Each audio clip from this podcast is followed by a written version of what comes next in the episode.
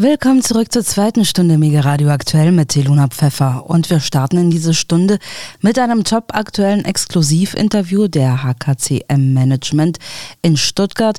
HKCM Geschäftsführer Ökonom Philipp Hopf unterhält sich mit dem international renommierten Goldmarkt- und Finanzmarktexperten Dr. Markus Krall. Das Duo spricht über brandaktuelle Themen der Weltpolitik und der Finanzwelt, unter anderem über die geplante goldgedeckte Währung der BRICS-Staatengruppe, die jetzt auf dem nächsten BRICS-Gipfel am 22. August vorgestellt werden soll. Könnte dieser Schritt eine direkte Bedrohung für die bisherige Weltleitwährung US-Dollar sein? Wird der Goldkurs danach steil nach oben gehen? Die Frage sei jedoch vor allem, betont Dr. Krall, wie hart gehen die BRICS da tatsächlich rein?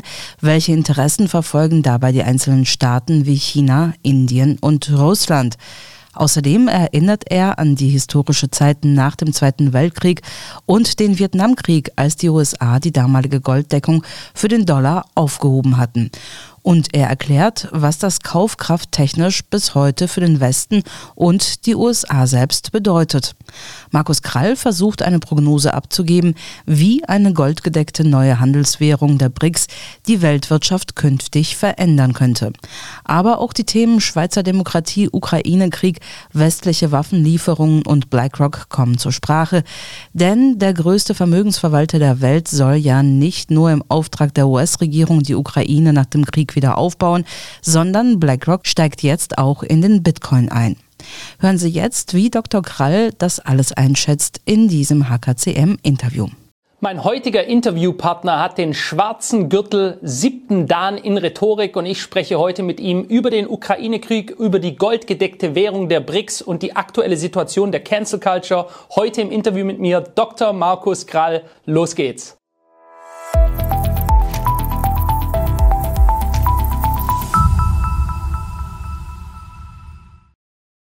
Herzlich willkommen, das ist ein weiteres Video der HKCM. Heute mit Dr. Markus Krall im Interview. Viele interessante und auch kontroverse Themen. Erstmal herzlich willkommen, Markus. Grüß dich, Philipp. Freue mich hier zu sein. Ich freue mich, dass du da bist, dass es geklappt hat. Ähm, ja, wir sehen sehr viel von dir. Du bist sehr aktiv, sehr offen auch in, ähm, in, deiner, in der Darstellung deiner Themen. Etwas, was ja heutzutage immer weniger vorkommt, dass die, da die meisten Leute sich nicht aus der Deckung heraustrauen. Vielleicht ein paar Worte zu dir kurz, bevor wir mit der ganzen Sache starten. Du bist Volkswirt, hast mehrere Bestseller geschrieben, wie zum Beispiel Wenn schwarze Schwäne Junge kriegen oder Die bürgerliche Revolution. Du warst im Risikomanagement bei so renommierten Häusern wie der Allianz und McKinsey tätig, bist zuletzt Vorstandsvorsitzender der Degussa gewesen, Deutschlands größten Handelshaus für Edelmetalle. In deiner Person bist du einer der ganz wenigen in Deutschland, welcher Brandthemen anspricht und sich klar auch gegen die Cancel Culture positioniert eine Frage, die ich dir eigentlich schon immer mal stellen wo wollte und habe es auch im Privaten noch nie getan. Woher nimmst du eigentlich deine Stärke, körperlich, mental, um dich unermüdlich mit dem Kampf für Recht und Freiheit einzusetzen, auch wenn es immer wieder starken Gegenwind gibt? Naja, fairerweise muss ich sagen, ich, man braucht eine gewisse Kraft, das ist wahr, aber es gibt einem auch Kraft. Äh, es gibt wahnsinnig viele Menschen da draußen, die einem Kraft zurückgeben, indem sie einen äh, auch mental unterstützen. Man wird angesprochen, die Leute ermutigen einen, weiterzumachen. Ähm, ich habe eine Familie, die hinter mir steht natürlich. Ich habe einen, wie ich hoffe und mir einbilde, festen Glauben. Äh, ich bin ein religiöser Mensch und ähm, ich weiß, dass ich niemals tiefer fallen kann als in Gottes Hand. Und äh, diese Gewissheit äh, gibt mir auch die notwendige Gelassenheit, dem zu trotzen, was da sich gerade so aufbaut und äh, wo ich denke und überzeugt bin, dass man sich dem in den Weg stellen muss. Ja, ich denke, das hast du sehr schön gesagt. Gerade für Menschen, die in dieser heutigen Zeit ohne einen festen Glauben sind, mag das alles als Schrecken ohne Ende vorkommen und die wissen gar nicht mehr, wohin sie noch gehen sollen oder wohin sie sich selbst in sich selbst zurückziehen sollen. Und gerade mit einem festen Glauben kann man da auch allen Stürmen trotzen. Jetzt wollen wir mal aufs erste Thema kommen. Ähm, das Deutsche Kaiserreich hatte bis zu Beginn des Ersten Weltkrieges eine goldgedeckte Währung und die USA bis 1971. Nun brodet die Gerüchteküche, dass am 22. bis 24. August in Südafrika, wo die BRICS-Staaten einen Gipfel abhalten werden, eine neue goldgedeckte Währung geboren werden soll. Bisher noch Gerüchte, wurde mehrmals angekündigt. Die Frage ist, wenn das jetzt geschehen sollte, heißt das, dass der Dollar als Leitwährung einen echten Konkurrenten bekommen würde oder könnte? Denn aus der Geschichte wissen wir ja, dass jede Leitwährung früher oder später einmal aufgelöst wird. So erging es dem römischen Denar, dem Dukaten, dem Gulden und auch dem britischen Pfund. Wie siehst du diese ganze Situation? Könnte der Dollar abgelöst werden? Also ich glaube, dass die Ablösung des Dollars keine Frage des Ob, sondern des Wann ist. Äh, mhm. Die Leitwährung war in der Vergangenheit ja immer goldgedeckt. Wir haben ja eigentlich eine, eine historische, ja, wenn man so will, Aberration die letzten 50 Jahre gehabt, dass es eine Leitwährung gab, ohne dass die mit einem, dass die eine Golddeckung aufgewiesen hätte. Früher waren Leitwährungen auch von anderem Charakter, also die ganzen anderen genannten, äh, das britische Pfund, der Gulden äh, und so weiter, das waren alles goldgedeckte Währungen, im Grunde genommen nur Denominationen von Gold. Die eigentliche Leitwährung bis 1971 war das Gold durch die gesamte Menschheitsgeschichte. Und das war jetzt die letzten 50 oder 51 Jahre zum ersten Mal in der Menschheitsgeschichte nicht so. Und dann äh, fragt man sich natürlich, wenn jetzt der Dollar unter Druck kommt, als Leitwährung. Äh, warum ist es dann so? Und die Antwort ist relativ simpel, weil dieser Dollar keine Golddeckung hat. Er war von Anfang an, als er 1971 eingeführt worden ist, bis dahin war er ja goldgedeckt und damit eine andere Währung, wenn auch von gleichem Namen. Ja, ähm, er war von Anfang an auch nicht auf die, für die Ewigkeit gebaut. Und es war denjenigen, die das gemacht haben, auch klar. Sie haben den Dollar so konstruiert, dass sie im Grunde genommen eine Leitwährungsseniourage einkassieren konnten über viele, viele Jahre. Äh, in dem die USA jedes Jahr Defizite gefahren haben. Die äh, Überschüsse des Restes der Welt haben sich immer weiter aufgetürmt und wurden dann durch die inflationäre Politik der USA entwertet. Und in den letzten 50 Jahren, seit man den Dollar auf Papierwährung umgestellt hat, hat man äh, im Grunde, wer damals den Dollar angenommen hat, der hat bis jetzt über 95 Prozent des Wertes verloren an, an Kaufkraft. Wir brauchen heute 20 Dollar, um das Gleiche zu kaufen, was 1971 für ein Dollar zu haben war. Muss man sich auch mal vorstellen. So, jetzt ist das, äh, ist, kommt die Sache aus einem ganz einfachen Grund an ihr Ende. Und die Frage ist nur, wie Cold Turkey, wie so schön heißt, geht das? Wie hart ziehen die BRICS-Staaten das durch? Wie hart oder wie weich, wie Salamitaktik oder wie brutal? Die haben eine Billion Handelsbilanzüberschuss mit dem Westen pro Jahr. Ja, also wir exportieren für vier Billionen dahin und importieren für fünf Billionen von dort. Und diese eine Billion Handelsbilanzüberschuss, die, dafür kriegen sie Dollars. Und die Dollars werden jedes Jahr weniger wert. Und da fragen die sich natürlich, warum sollte ich das tun? Warum? Warum sollte ich euch das durchgehen lassen? Wer 1971 Gold gekauft hat, kann heute für die Unze Gold doppelt so viel kaufen wie damals. Also nicht, nicht nur ein Zwanzigstel wie beim Dollar, sondern doppelt so viel. Das heißt, das Verhältnis zwischen Dollar äh, und, und, äh, und Gold hat sich noch viel drastischer verschlechtert als das Verhältnis zwischen Dollar und Güterkaufkraft. Ja. Und ähm, die BRICS-Staaten hatten lange äh, diese Diskussion. Sie haben vor einigen Monaten mal gesagt, wir machen so eine, also vor einem Jahr eigentlich schon gesagt, wir machen so eine Mischung aus Gold und Rohstoffdeckung.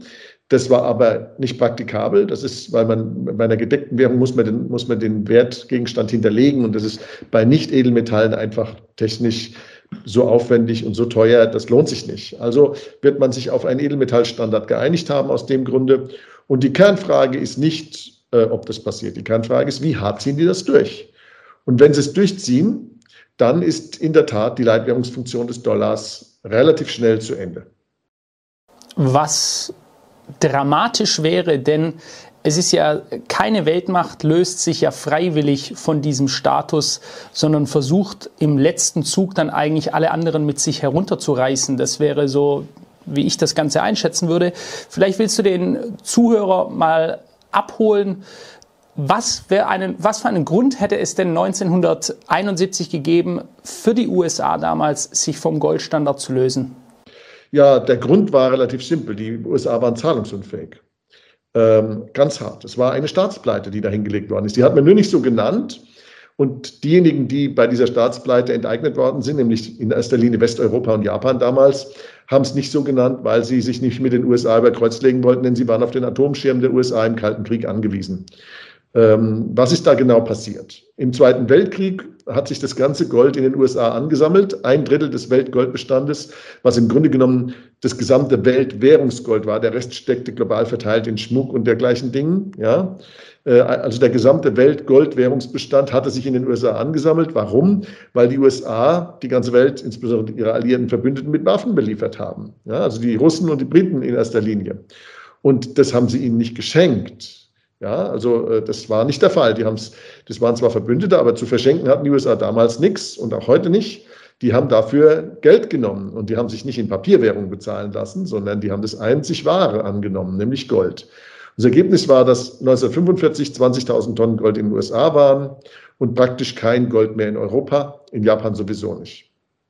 Und äh, nach dem Zweiten Weltkrieg musste ja eine neue Weltwährungsordnung her, die den Handel ermöglicht. Wenn aber die eine Hälfte der Handelspartner kein Gold hat und der andere auf dem Gesamtgold sitzt, dann ist es schwierig, den Welthandel wieder in Gang zu bringen.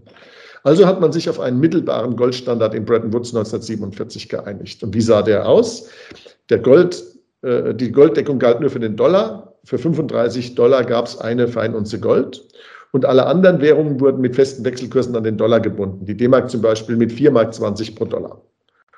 Und das Ergebnis war dann praktisch das eine uns, dass die, dass die D-Mark indirekt ans Gold gebunden war, nämlich mit etwas mehr als 120 Mark. Also 4,2 mal 35, äh, Entschuldigung, mit etwas mehr als 140 Mark. Also äh, 4,2 mal 35 und dann sind wir bei äh, 140, äh, noch, noch, noch ein paar Dollars drauf, ein paar D-Mark drauf.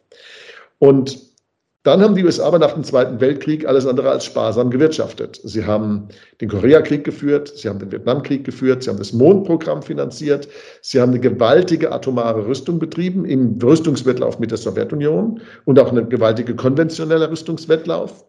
Sie haben ein riesiges Sozialprogramm in den 60er Jahren aufgelegt und angestoßen durch Kennedy. Und das Ergebnis war, dass der Staat riesige Defizite gefahren hat. Und diese Defizite haben sich dadurch geäußert und sind dadurch finanziert worden, dass es eine Handelsbilanz auch gab, die auch ein Defizit war.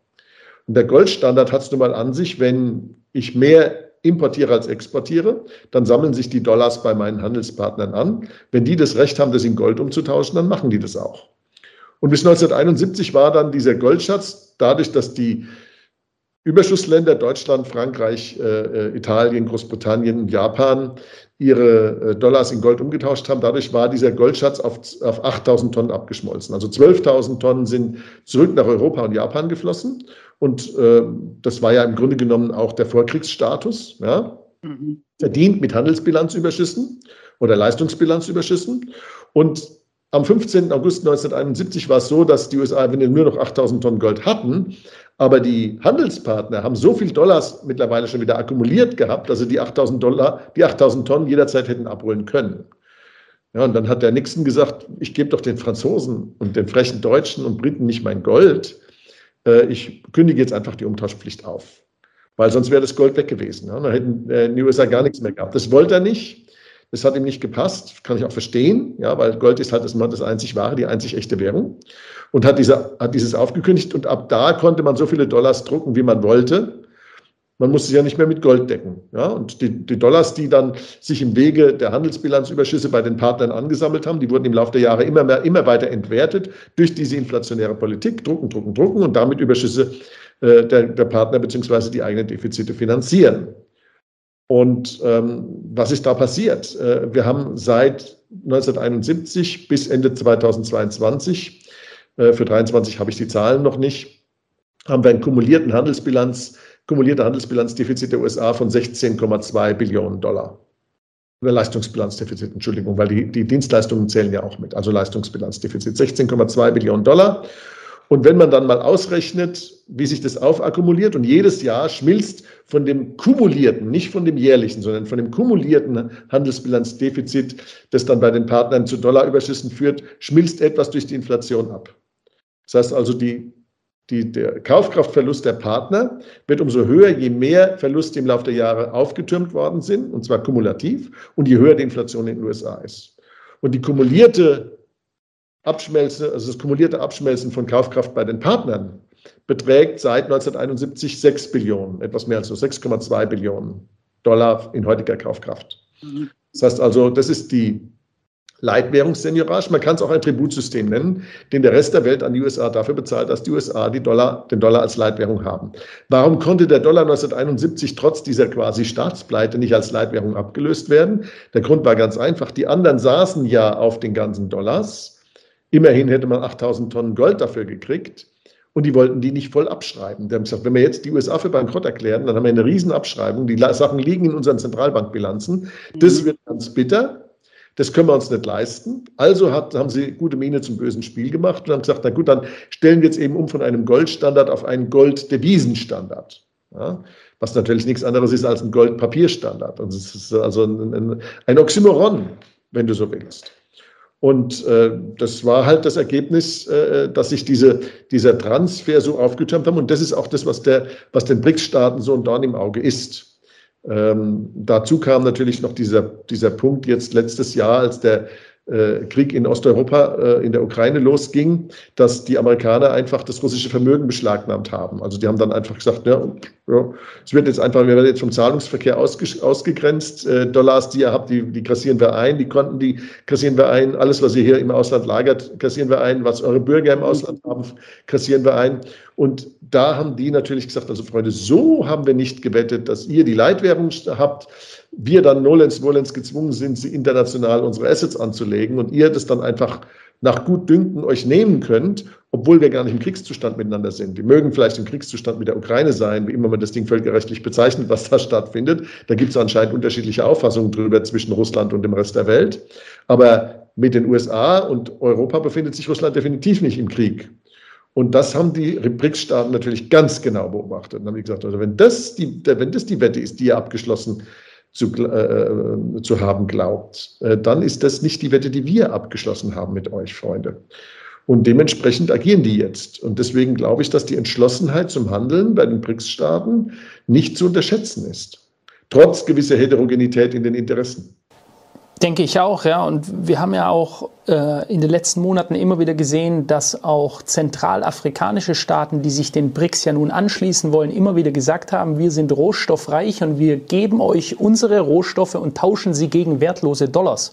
Also auch das wurde, dass ihr etwas, die Aussprache dieser Wahrheit hat früher dazu geführt, dass die Amerikaner Democracy in diese Länder bringen wollten, meistens mit einem Bombenteppich.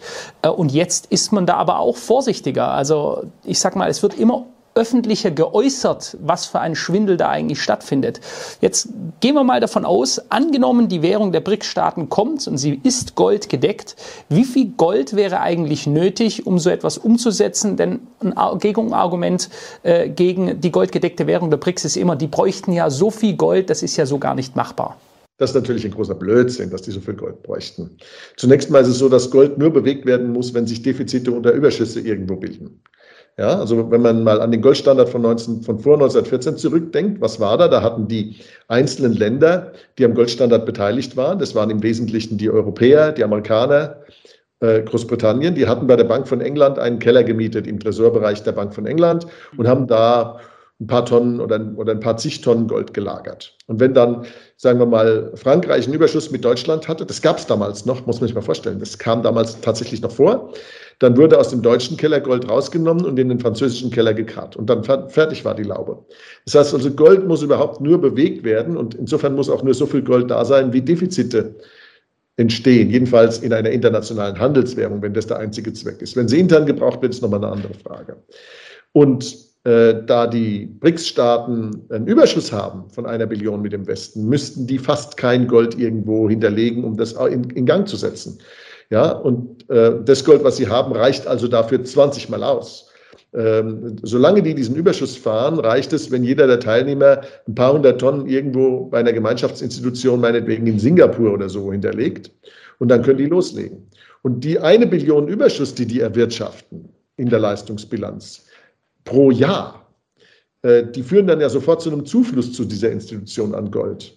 Nämlich bei einer Billion zum aktuellen Kurs von 16.000 Tonnen pro Jahr. Natürlich bleibt es nicht bei diesem Kurs, weil die Goldnachfrage wird ja in so einer Situation drastisch ansteigen. Und das heißt, äh, der, der Goldbedarf, um das Ganze dann zu decken, wird dadurch auch entsprechend kleiner. Aber äh, der Westen hat natürlich dann die Wahl, entweder seine Goldreserven zu benutzen, um seine Defizite zu bezahlen. Er kann es dann nicht mehr mit frisch gedruckten Zetteln machen. Das ist eine ganz schmerzhafte Angelegenheit. Oder äh, er kann Gold im internationalen Markt kaufen. Ähm, ob der internationale Markt in der Lage ist, 16.000 Tonnen ohne eine Goldpreisexplosion herzu, äh. Das bezweifle ich, denn das ist ungefähr das Fünffache der jährlichen Goldproduktion, der weltweiten Goldproduktion. Das heißt, man muss in die Bestände gehen, um das dann zu kaufen. Oder man muss das Handelsbilanz- und Leistungsbilanzdefizit des Westens reduzieren. Oder D, alles drei. Ja, das heißt also, äh, sie brauchen, also die Überschussländer, die brauchen da gar nicht so viel Gold, die sind da ganz entspannt, denen geht es prächtig mit der Konstruktion. Der Druck liegt quasi auf dem Westen, sollte diese Situation kommen.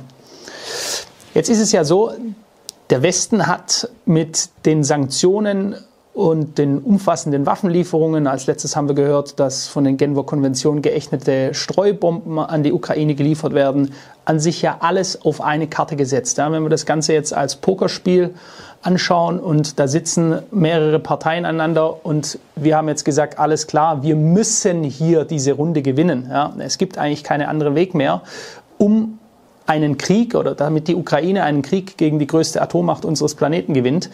Ähm, was passiert denn deiner Ansicht nach, sollte die Front der Ukraine, wir hören ja auch andere Meldungen, dass die Armee fast erschöpft wäre, dass die Waffenarsenale erschöpft wären, Joe Biden hat ja als Grund in den USA, das wurde hier von den Medien quasi nicht aufgeschnappt, angegeben, dass diese Streubomben geliefert werden, weil die Waffenarsenale äh, der Ukraine quasi leer sind. Was passiert mit dieser alles auf eine Karte Spekulation? Wir wissen, BlackRock, der größte Vermögensverwalter der Welt, sollte die Ukraine wieder mit gigantischen Ausgaben und wahrscheinlich US-amerikanischen Steuereinnahmen wieder aufbauen. All dies würde ja zerfallen, oder? Also die, die militärische Lage in der Ukraine wirklich qualifiziert zu beurteilen, ist es natürlich nicht äh, mein Sweet Spot. Ja? Äh, dazu äh, bin ich wahrscheinlich der Falsche, was das, obwohl ich auch, wie soll ich sagen, also ich bin jetzt nicht völlig unbeleckt, ich war auch mal, ich habe auch mal äh, äh, meine, meine Wehrpflicht abgeleistet, ja. Aber äh, das ist nicht mein Sweet Spot, diese, diese Frage sozusagen militär, militärisch und strategisch so hier aufzulösen. Aber richtig ist, äh, dass Biden gesagt hat, man liefert diese Streumunition, weil man keine andere mehr hat. Also er hat es nicht auf die Ukraine bezogen, sondern auf die USA. Die USA haben offensichtlich keine oder nicht mehr ausreichend konventionelle Munition, um die Ukraine weiter mit konventioneller Munition zu beliefern. So hat er es gesagt. Und wenn er das so gesagt hat, dann ist es auch kompatibel mit einigen Zahlen, die ich mal, die ich mal woanders gelesen habe, nämlich dass die USA ja nicht mal 100.000 Schuss ähm, äh, Artilleriegranaten pro Jahr produzieren, dass aber die äh, Ukraine äh, 6.000 bis 7.000 pro Tag braucht. Das heißt also, die Jahresproduktion reicht für 14 Tage. Ja, ähm, und davon, dadurch, dass der Krieg ja schon eine Weile geht, ist davon auszugehen, dass man da relativ tief in die Vorräte hereingegriffen hat. Äh, eine zweite Zahl, die ich gelesen habe, ich weiß aber nicht, ob sie stimmt, aber sie stammte eigentlich, sie wurde in einer recht äh, äh, soliden Quelle zitiert, war, dass die, äh, dass die Russen äh, über drei Millionen Schuss Granaten, Artilleriegranaten pro Jahr produzieren. Da, liegt ja, da liegen ja Welten dazwischen. Also die Möglichkeit, dass der konventionelle Krieg nicht zugunsten der Ukraine ausgeht, bei allen Anstrengungen, die wir Westen nennen, diese Möglichkeit ist nicht null. Ich will keine Wahrscheinlichkeit dranhängen, aber man, man muss auch damit rechnen. Wir wissen es ja nicht. Also im Krieg wird ja immer die Wahrheit äh, äh, mit der Propaganda von beiden Seiten zuerst erschossen. Wir wissen es nicht. Aber sich sozusagen ein, ein Szenario auszuklammern aus den Möglichkeiten, äh, nur weil es einem nicht passt und nicht schmeckt, äh, das halte ich für äh, schwierig, muss man so vorsichtig zu sagen. Das ist ganz schwierig. Also die Möglichkeit besteht, dass der konventionelle Krieg für die Ukraine verloren geht. Und wenn der und wenn es anders läuft, dann besteht immer noch die große Gefahr, dass man hier äh, eine Eskalationsstufe erreicht, wo Russland dann sagt, Freunde, wir sind immer noch die größte Atommacht auf dem Planeten. Ja, die größte Atommacht auf dem Planeten. Also sich vorzunehmen, die größte Atommacht auf dem Planeten in die Knie zu zwingen, das ist etwas, was ich, ähm, also ich würde jetzt äh, äh, seinen Posten nicht haben wollen, aber wenn ich Biden wäre, dann würde ich mir das nicht zutrauen. ja, äh, das, äh, ist, zumindest würde ich da ein ganz mulmiges Gefühl dabei kriegen, was, was die Eskalationsmöglichkeiten angeht, die es da hat. Ja? Ähm, also ich, ich neige dazu, hier eine, eine, eine größere Vorsicht anwalten zu lassen in, den, in der Prognose, wie das dann ausgeht. Ja?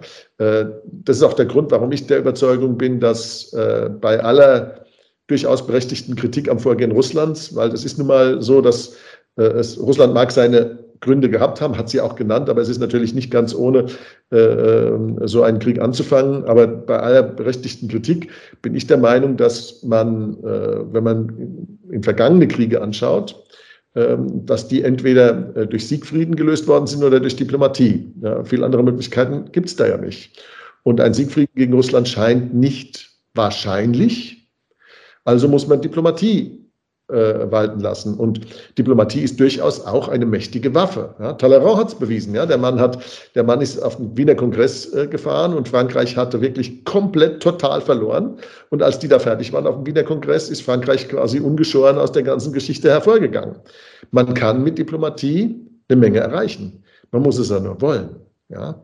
Und äh, insofern sage ich mal, ja, die haben natürlich jetzt das sehr auf eine Karte gesetzt, sie haben sehr eskaliert und jetzt kommt diese BRICS-Geschichte da von der Seite rein. Und natürlich ist Russland ja auch ein Schlüsselmitglied der BRICS. Also Russland ja. und China sind zusammen mit Indien, das sind, das im Prinzip ist das der eurasische äh, Kontinent, ja, der größte, die größte Landmasse der Erde, die größte, der größte, die größte Bevölkerungsagglomeration der Erde. Das sind die BRICS, ja. Äh, Brasilien und Südafrika sind da fast nur Anhängsel, obwohl Brasilien auch ein kontinentales Ausmaß hat von, von Größe und Bevölkerung. Ja. Also äh, jetzt kommt das da quer rein. Und früher, früher wäre es aber so gewesen, da gab es ja auch schon solche Bemühungen, wie jetzt in Nordafrika auch, wo die gesagt haben, wir verkaufen euch unsere Rohstoffe für ja, demnächst wertlose Dollars. Ja. Früher war es mal so gewesen, da ist ein Gaddafi hergegangen und wollte einen Golddinar in Nordafrika einführen, da ist ein Saddam Hussein hergegangen und wollte nicht mehr mit Dollars bezahlt werden. Wie die Sache geendet hat, ist ja bekannt. Da haben die Amerikaner eine der anderen fünf Säulen ihrer Weltherrschaft dann eingesetzt, nämlich die militärische. Wenn die Geheim, äh, wahrscheinlich zuerst die geheimdienstliche und wenn das nicht funktioniert hat, die militärische. Mhm. Nur, das funktioniert an der Stelle diesmal nicht. Die BRICS stellen 40 Prozent des Weltprodukts, 42 Prozent, glaube ich sogar, des Weltbruttosozialprodukts zur Verfügung. Sie sind 60 Prozent der Weltbevölkerung. 60 Prozent. Und wenn man die 40 Länder, die jetzt Schlange stehen, um da reinzukommen, also von Indonesien über Bangladesch, Pakistan, Iran, Saudi-Arabien, Ägypten, Algerien bis äh, Venezuela, Mexiko und Argentinien, wenn man das mal alles dazu zählt, dann liegen wir wahrscheinlich eher bei 60 Prozent des Weltbruttosozialprodukts und 80 Prozent der Weltbevölkerung. So, das ist mit, mit Krieg führen, ist das wahrscheinlich nicht zu lösen. Das heißt, die Option liegt nicht auf dem Tisch, denn da würde ich, die, da würde ich jetzt mal frech sein und eine Prognose wagen, wenn die USA den gesamten BRICS-Staaten und den Beitrittsstaaten da den Krieg erklären würden, den würden sie schlicht verlieren. Das wäre chancenlos. Das, das ist, also, das ist nicht zu bekommen. Also muss, muss man sich nolens volens mit denen an einen Tisch setzen. Und man wird mit denen aushandeln müssen, welche Ordnung da in Zukunft gilt. Und dass die nochmal einer Tributordnung zustimmen, das halte ich auch für unwahrscheinlich äußerst unwahrscheinlich. Ja, ich glaube, davon können wir ausgehen. Es kann also durchaus sein, dass dieses alles auf eine Karte setzen nachher entweder eine zu schwache Karte oder gar ein ganzer Bluff gewesen ist. Ja, ähm, und ich hatte ja gerade. Was man dazu ja. eine Sache, glaube ich, mal klar sagen muss. Also uns wird ja in unserem allwissenden Allweisheitsfernsehen immer erzählt, dass die Russen isoliert werden. Wer sich die Landkarte anguckt, wer sich die Weltkarte anguckt, und einfach mal sämtliche BRICS-Staaten und BRICS-Beitrittskandidaten rot einfärbt und sämtliche westlichen Staaten blau einfärbt, der weiß, dass wir isoliert sind und nicht die. Ja, das hat sowas von imperialer Arroganz. Wenn früher der, wenn früher der Ärmelkanal durch Nebel blockiert war und man den Schiffsverkehr zwischen Europa und, und Großbritannien eingestellt hat, zu imperialen britischen Zeiten hat man dann nicht gesagt, ähm, UK is isolated, man hat gesagt, the continent is isolated. the continent is isolated. Das kann man machen, wenn man so richtig dick und fett ist. Aber das sind wir nicht mehr. Äh, wohl wahrlich nicht mehr. Es scheint jedoch immer noch Kräfte zu geben, die diese Illusion verfallen. Ähm, Bleiben wir mal beim größten Vermögensverwalter der Welt, BlackRock. Ich hatte ihn ja vorher schon erwähnt. Ähm, wir haben gesehen, dass sich seit einigen Wochen nun der Fokus sehr geschiftet hat. Jetzt mal in den Kryptomarkt gehend. Und zwar ist es so gewesen, dass Larry Fink, CEO von BlackRock, in den letzten Jahren ja immer wieder sich despektierlich und auch herablassend dem Kryptomarkt gegenüber geäußert hat. Er war da nicht allein, da gab es auch Jamie Dimon von äh, JP Morgan Chase, äh, die, der noch drastischer hat gesagt, jeder äh, meiner Angestellten, der Bitcoin tradet, wird entlassen. Die haben komplett ihre Meinungen verändert aktuell. Man kann sagen, Larry Fink tingelt aktuell durch die verschiedenen US-Nachrichtensender und äh, hat, wie Baerbock sagen würde, seine Meinung um 360 Grad geändert. Äh, und äh, ja, er, er ist jetzt ein absoluter Fan geworden. Er spricht hier ähnlich wie er eigentlich sonst von Gold gesprochen hat. Ja? Also sehr, sehr positiv. Und ich meine, der, der Zeitpunkt ist kein Zufall. Wir wissen ja davon, dass äh, über die SEC, die US-Börsenaussicht, der erste Bitcoin-ETF von BlackRock ähm, ja, realisiert werden soll. Meine, meine Frage ist oder ich sollte meine Frage vielleicht anders aufbauen. Was denkst du denn, was der Grund dahinter ist? Geht es darum, dass möglicherweise BlackRock, die ja Milliarden rein in Dollars halten aktuell, also Cash, dass die sich Sorgen machen und deshalb einen Teil dieser Dollarbestände absichern wollen? Oder ist das eine rein geschäftliche Geschichte, dass sie sagen, okay, wir versuchen jetzt unser neues Produkt an den Markt zu bringen? Also ich glaube, dass ähm, BlackRock natürlich in erster Linie mal geschäftlich über die Themen nachdenkt. Und äh, BlackRock ist natürlich auch Teil des, des großen Spiels. Ja, die sind so groß, dass sie sich auf den Märkten kaum noch bewegen können, ohne dass es auch Bewegungen in den Märkten auslöst. Ja.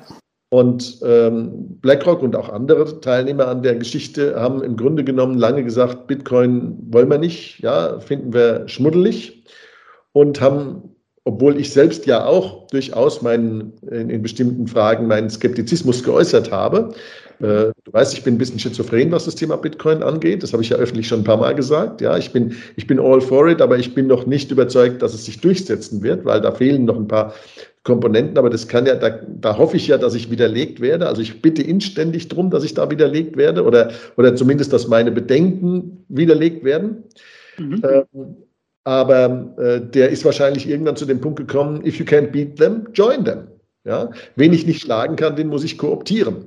Ja? Zumal natürlich eine Sache klar ist. Wenn, diese, wenn, diese, wenn der Dollar nicht mehr die Weltleitwährungsfunktion hat, dann werden die Kosten dieser Geldpolitik mit voller Wucht auf Amerika hernieder, herniederkommen. Denn was bedeutet denn das? Also was bedeutet denn das binnenwirtschaftlich für die Vereinigten Staaten, wenn die Weltleitwährungsfunktion weg ist und die Defizite mit Gold bezahlt werden müssen? Das bedeutet, dass die keine Defizite mehr fahren können. Das bedeutet letzten Endes, dass die keine Defizite mehr fahren können, jedenfalls keine Außendefizite. Die können noch Innendefizite fahren, aber dann bedeutet das, dass die gesamte Nachfrage, die aus diesen Defiziten kommt, sich im Inland auf Güter entfaltet mit wertlosen Dollars und die Inflation durch die Decke schießt. Und das wiederum würde bedeuten, dass die Inflation bekämpft werden muss mit Maßnahmen, die eine Staatspleite unvermeidlich machen. Ja, also äh, das heißt also, entweder, entweder geht man runter vom, äh, von, von den Defiziten, ja, das wird aber ganz schwierig, und zwar, weil wir ja jetzt diesen riesigen aufgetürmten Ballast haben, an, äh, ich glaube, es sind mittlerweile über 30 Billionen Dollar Staatsschulden, die der, die der US-Staatshaushalt akkumuliert hat. Und wenn man die normal verzinst, ja, ähm, das ist also, äh, das ist, das ist eine riesige, riesige Menge Geld. Wenn man die normal verzinsen muss, dann äh, ist der US-Staatshaushalt weitgehend unbeweglich. Da ist dann nicht mehr viel drin mit, mit irgendwelchen Geschichten, mit Infrastruktur, mit Militär gleich gar nicht. Ja. Amerika konnte sich diesen gewaltigen Militärhaushalt, der ja größer ist als der Militärhaushalt des Rests der Welt zusammengenommen. Das muss man sich auch mal geben. Ja? Das hat zuletzt Spanien im 17. Jahrhundert geschafft, dass der spanische Militärhaushalt größer war als der aller anderen europäischen Länder zusammengenommen. Das war die damals sozusagen relevante Welt. Ja, aber heute haben wir also äh, Amerika mit einem Militärhaushalt, der größer ist als der Rest der Welt zusammengenommen. Das können die sich nicht mehr leisten dann. Das ist vorbei. Das bedeutet, die Leitwährungsseniorage finanziert ja die militärische Überlegenheit. Und wenn das nicht mehr Absolut. da ist, dann, dann, bricht der ganze Überbau hinten dran weg und dann steht Amerika plötzlich da mit diesen aufgetürmten Schulden. Und diese aufgetürmten Schulden sind jetzt plötzlich entweder im, wertlos im Sinne, dass sie inflationiert werden müssen, dann bedeutet das aber einen inflationären Schock für die amerikanischen Verbraucher und damit auch die Wähler. Das wird interessant sein zu beobachten, wie die da reagieren, wenn die zum ersten Mal mit sowas konfrontiert werden. Oder man äh, geht also in Splendid Isolation ja, das heißt also, man verzichtet auf 80 Prozent der Militärausgaben zieht sich aufs was nicht, was nicht passieren wird, Markus, ne? Ja, da bin ich mal gespannt. Ja, das, ist, das, sind, das, sind, das sind hard choices, ja. Between a, das sind between, between hard a, choices, ja. Rock and a hard place, ja. ja. Natürlich wird es nicht passieren. Äh, ich, ich, ja. ich zeige ja nur die Optionen auf, die dann plötzlich da sind. Die Optionen, die verengen sich. Bisher war man ja eigentlich im Takatuka-Land. Man konnte alles. Alle, alle inkompatiblen Dinge, die miteinander unvereinbar sind, konnte man gleichzeitig haben. Man konnte Schulden machen, man konnte konsumieren, man konnte investieren, man konnte einen riesigen Militärhaushalt fahren. Und warum?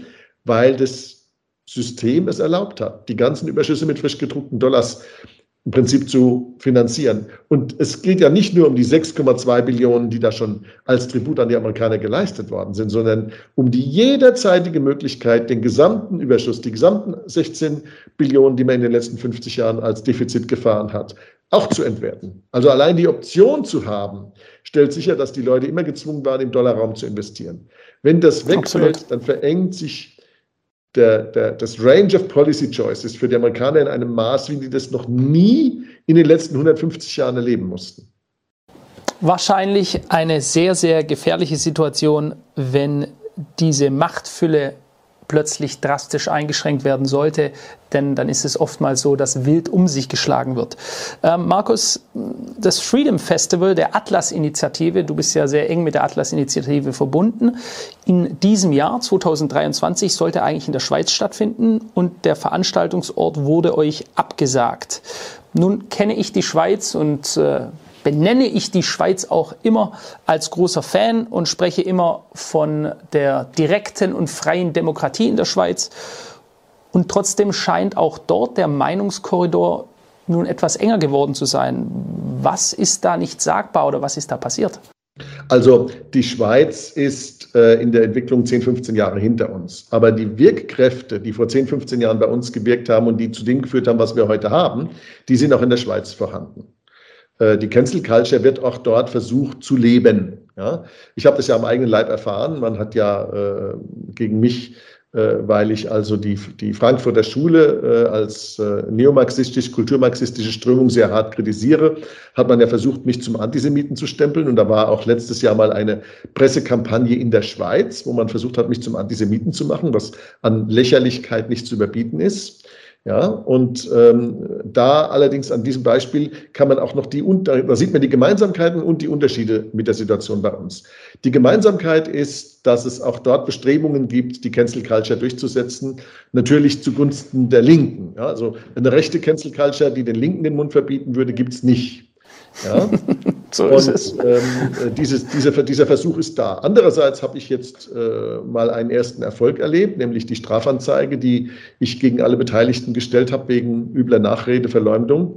Äh, die hat jetzt zu einem ersten Erfolg geführt. Da wurde jetzt äh, ein erstes Urteil gefällt, das aber noch nicht rechtskräftig ist. Da gibt es noch die Möglichkeit, in, durch die Instanzen zu gehen. Ich bin mal gespannt, ob die sich das trauen.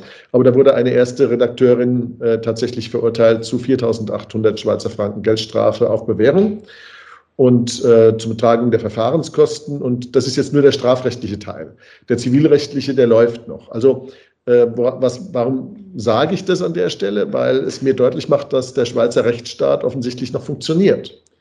Äh, man kann äh, in Deutschland, wenn man auf die Weise angegriffen wird, sich kaum noch zur Wehr setzen. Das wird also unter den abenteuerlichsten Begründungen wird da, wird man da seines Rechts auf die Verteidigung seines guten Leumunds beraubt. In der Schweiz kann man es aber noch sehr gut machen. Und äh, insofern ist es sogar ganz gut, dass die das mal in der Schweiz gemacht haben, äh, weil dann lernen sie mal ihre Lektion, äh, was halt auch nicht geht. Das heißt also, die Schweiz hat durchaus noch ihre Stärken und ist aus meiner Sicht immer noch Vorbild für Europa. Äh, wenngleich die Schweizer wachsam sein sollten, wenn ich denen einen guten freundschaftlich nachbarschaftlichen Rat ohne mich in ihre inneren Angelegenheiten einmischen zu wollen oder, äh, oder auch nur das mir anmaßen zu dürfen. Wenn ich das sagen darf, Schweizer seid wachsam, verteidigt, was ihr habt äh, denn ihr habt äh, mit einer der, äh, der, der, besten freiheitlichen Verfassungen der Welt. Äh, lasst sie euch nicht kaputt machen von, den, von der Cancel Culture und von den linken Strömungen. Absolut, ja, das hast du sehr gut gesagt. Ähm, wo und wann findet das Free Economic Forum in diesem Jahr statt?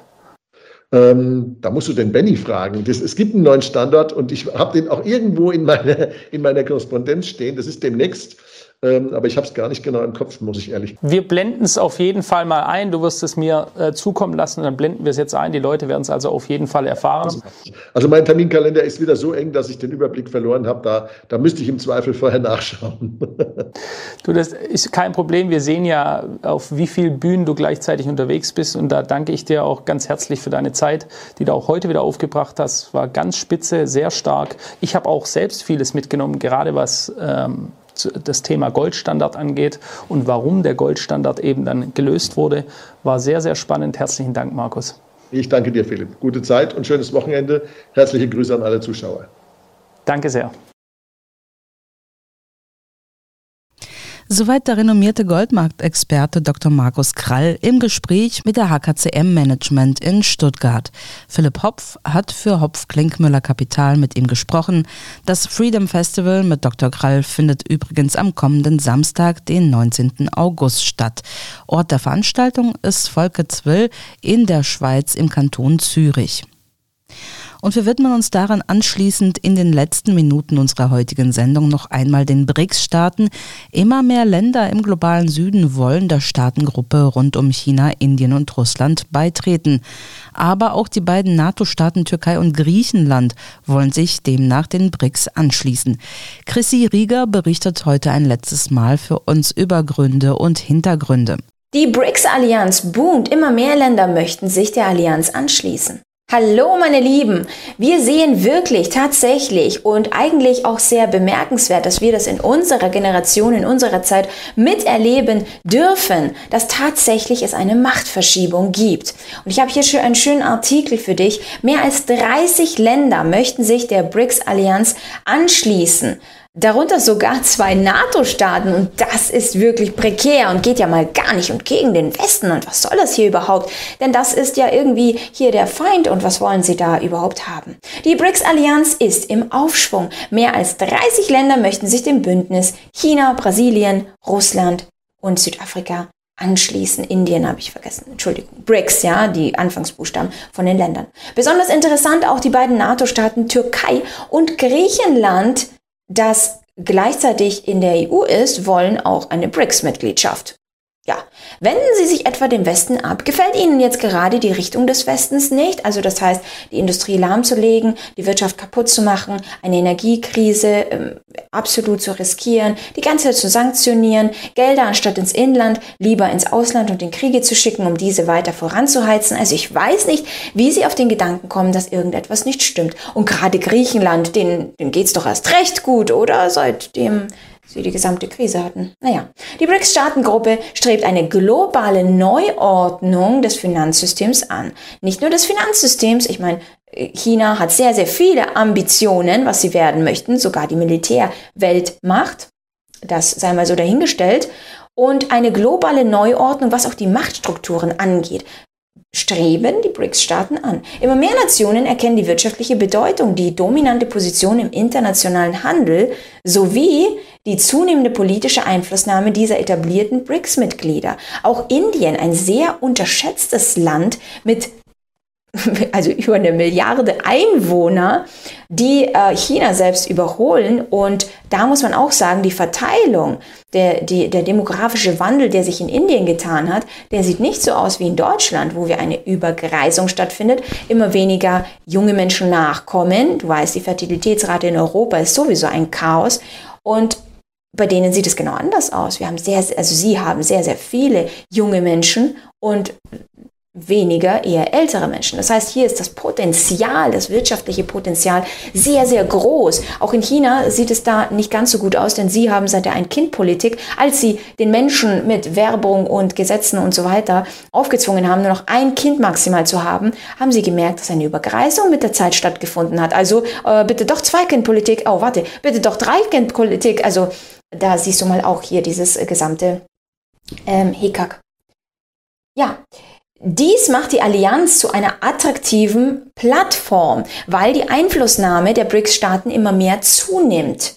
Vor allem für Entwicklungsländer, die ihre Stimme auf der internationalen Bühne auch stärken möchten. Die BRICS-Staaten streben eine eigen, ein eigenes Finanzsystem an, das einfach ja, das gesamte amerikanische westliche System mal umgehen könnten. Sie streben aber auch, wer hätte das gedacht, eine digitale Zentralbankwährung an. Erst kürzlich hat Putin unterschrieben, dass 2025, 2027 dann möglicherweise auch jeder einen Wallet haben sollte für digitale Zentralbankwährung. China der absolute Vorreiter, was das anbetrifft. Also die testen das ja die ganze Zeit schon. Die, die haben jetzt sogar einen Test gestartet in einer Stadt, kann ich dir jetzt gerade nicht nennen, welche das genau war. Ähm, das, wer hätte es gedacht, dass die Beamten mit Digitalzentralbankwährung bezahlt werden. Und das habe ich dir ja auch schon ganz am Anfang gesagt. Was ist, wenn die Rente, was ist, wenn das Kindergeld, die Sozialhilfen daran erstmal gekoppelt werden oder jegliche Dinge, die du tust, dann vielleicht digitale ID und dann Digitalzentralbankwährung und so weiter. Das heißt, wenn du dir dann nicht mal vielleicht einen Pass holen kannst, ohne da ein Konto zu haben, ja, dann wird es spät oder Wallet dann wird spätestens jeder haben. Sowohl die Türkei als auch Griechenland wollen ihre geopolitische Position festigen und von den strategischen Vorteilen einer BRICS-Mitgliedschaft dann auch profitieren. Als NATO-Mitglieder würden sie zudem eine Brücke zwischen den westlichen NATO-Staaten und der BRICS-Allianz dann ähm, ja, kreieren das Ihr Vorschlag in der Hinsicht, dass Sie einfach beide Seiten nehmen, denn die eine wirkt natürlich sehr äh, lukrativ und die andere ist natürlich militärisch gesehen auch ganz schön da dabei zu sein. Jetzt wird es dann schwierig, äh, naja gut, so ist es eben, eben so. Neben der politischen Dimension spielt auch die wirtschaftliche Stärke der BRICS-Staaten eine wichtige Rolle. Wie ich vorhin schon genannt habe, man schaut sich um, was das Beste für das Land ist. Und wenn die Wirtschaft einfach nur den Bach heruntergeht, wenn die Arbeitsplätze nur so wegpurzeln, weil Industrien, Unternehmen einfach ins Ausland gehen, na das ist ja nicht gerade das, was eine Politik anstreben sollte. Außer sie soll es. Und ja, in Deutschland wird das gemacht, aber es wird auch unter den Teppich gekehrt, denn da gibt es doch gute Möglichkeiten eines Wirtschaftsministers, Ministers für Subventionen, also Steuergelder oder Kredite dafür auszugeben, um Unternehmen dann wieder zurückzulocken, weil es so unattraktiv geworden ist. Hier würde ich vorschlagen, mach doch das Land wieder attraktiv in der Form, dass du Steuern senkst, dass du wieder Energiepreise hinbekommst, die einigermaßen vertretbar sind, dass du in die Inflationsrate runterschraubst, dass du den Wohlstand im Lande wieder ankurbelst, Arbeitsplätze dann wieder schaffst, in dem Unternehmen dann auch mal gerne nach Deutschland kommen. Ja, aber hier gibt es ja sowieso Fachkräftemangel und da hat man wieder eine ganz andere Lösung. Du siehst dieses absolut paradoxe Verhalten. Ein Beitritt zur BRICS-Allianz ist keine bloße Formalität. Jeder Antrag wird sorgfältig geprüft, um sicherzustellen, dass das potenzielle Mitgliedsland die strategischen Visionen der BRICS-Staaten überhaupt teilt und einen konstruktiven Beitrag zur Stärkung der Allianz leisten kann.